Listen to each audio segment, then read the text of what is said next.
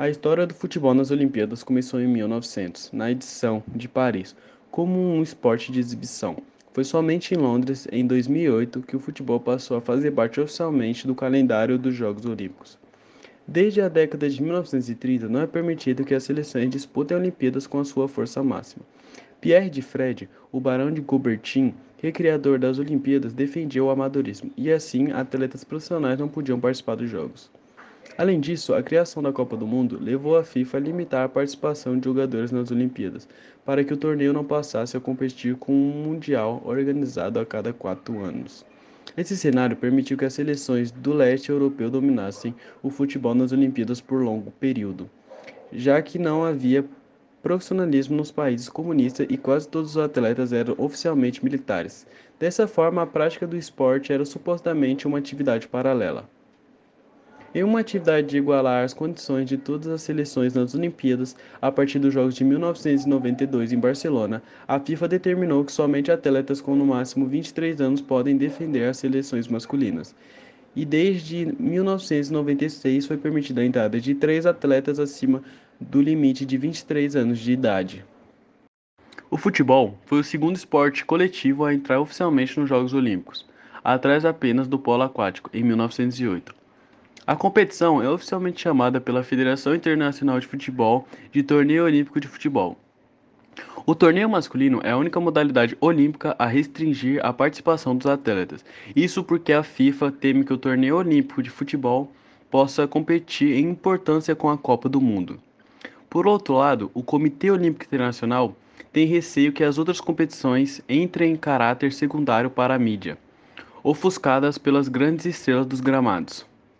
Por conta dessa restrição, o torneio masculino é a competição de futebol mais imprevisível, com medalhas conquistadas por países como Japão, bronze em 1968, Gana, bronze em 1992, Nigéria, ouro em 1996, prata em 2008 e bronze em 2016, Camarões, ouro em 2000, Chile, bronze em 2000, Paraguai, prata em 2004 e Coreia do Sul, bronze em 2012. Por, por outro lado, o Brasil, maior ganhador de Copas do Mundo, com cinco títulos, conquistou sua primeira medalha de ouro em 2016, tendo obtido anteriormente as medalhas de prata em 1984 e 1988 e 2012 e de bronze em 1996 e 2008. Reunificada em 1990, a atuação da seleção República Federal da Alemanha jamais conquistou a medalha de ouro outra grande potência da modalidade com quatro títulos mundiais. O país classificou-se para o torneio pela primeira vez em 2016, edição na qual conquistou a medalha de prata. A extinta Alemanha Oriental, socialista e de futebol amador, conquistou o ouro em 1976, na época dos chamados amadorismo de fachada. Dos países do leste europeu, ganhou também uma medalha de prata e um, um bronze. Enquanto isso, a antiga a Alemanha Ocidental, capitalista e com seu futebol profissional, teve rendimento pequeno, é, conseguiu apenas uma medalha de bronze em 1988 nas Olimpíadas de 1964. É, os dois países competiram esportivamente unidos com o nome de Alemanha Unificada, mas na modalidade de futebol foi representada pela Alemanha Oriental, que ficou com a medalha de bronze. A Alemanha Ocidental e Oriental tinham federações de futebol diferentes e independentes.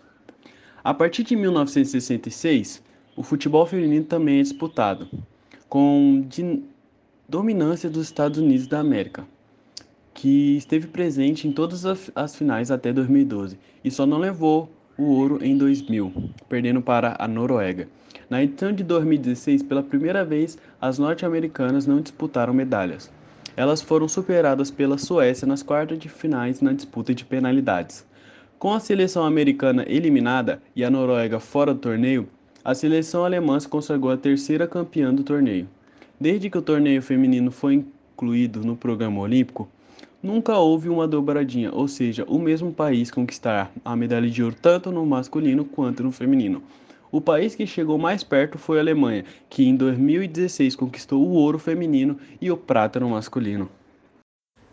Então, pro, eu acabei escolhendo ali o capítulo 154, a semidemência, né, das memórias póstumas de Brás Cuba, que ele fala um pouco que ele estava, ele estava percebendo que, que Quincas estava ficando, Quincas Borbas estava ficando velho. E certo dia ele resolveu ir para Minas, né? Aí é, ele voltou quatro meses depois para a casa de Brás Cubas e certa manhã é, Brás Cubas percebeu que é, que ele estava mudando, que ele estava diferente, que ele vinha vinha apresentando sinais de demência e contou também para Brás Cubas que ele queria é, aperfeiçoar o seu humanitismo. E ele acabou criando algumas algumas coisas em sua mente. Ele queimou né, o manuscrito todo e falou que iria recomeçá-lo. E nisso ele ele acabou tendo outras coisas em sua mente que ele acabou fazendo é, diante é, do humanitismo. Como ele, ele não citava mais contra o mal, ao contrário disso, ele dizia que, que o mal era uma, era uma prova né, de humanitas. É, ele também recitava longos capítulos do livro, né? E ele também chegou a reproduzir uma dança sacra que ele inventou para as cerimônias do humanitismo. É, também teve algumas vezes que ele amutuava-se a um canto com os olhos fitos no ar, uns olhos em que de longe é, você conseguia ver o raio de persistência da razão, é, também como e triste, uns olhos tristes como uma lágrima. É, um pouco depois, ele acabou morrendo, um tempo depois, na casa de, de Brás Cubas. Ele jurou e, e repetidamente é, ficou falando que a dor era apenas uma ilusão. Então, é, ele não acreditava que a dor existia, né? Ele acreditava que fosse algo na nossa mente. E também que Pang, Pangloss, é, né, o Calúnio Pangloss, ele não era tolo como Voltaire supôs.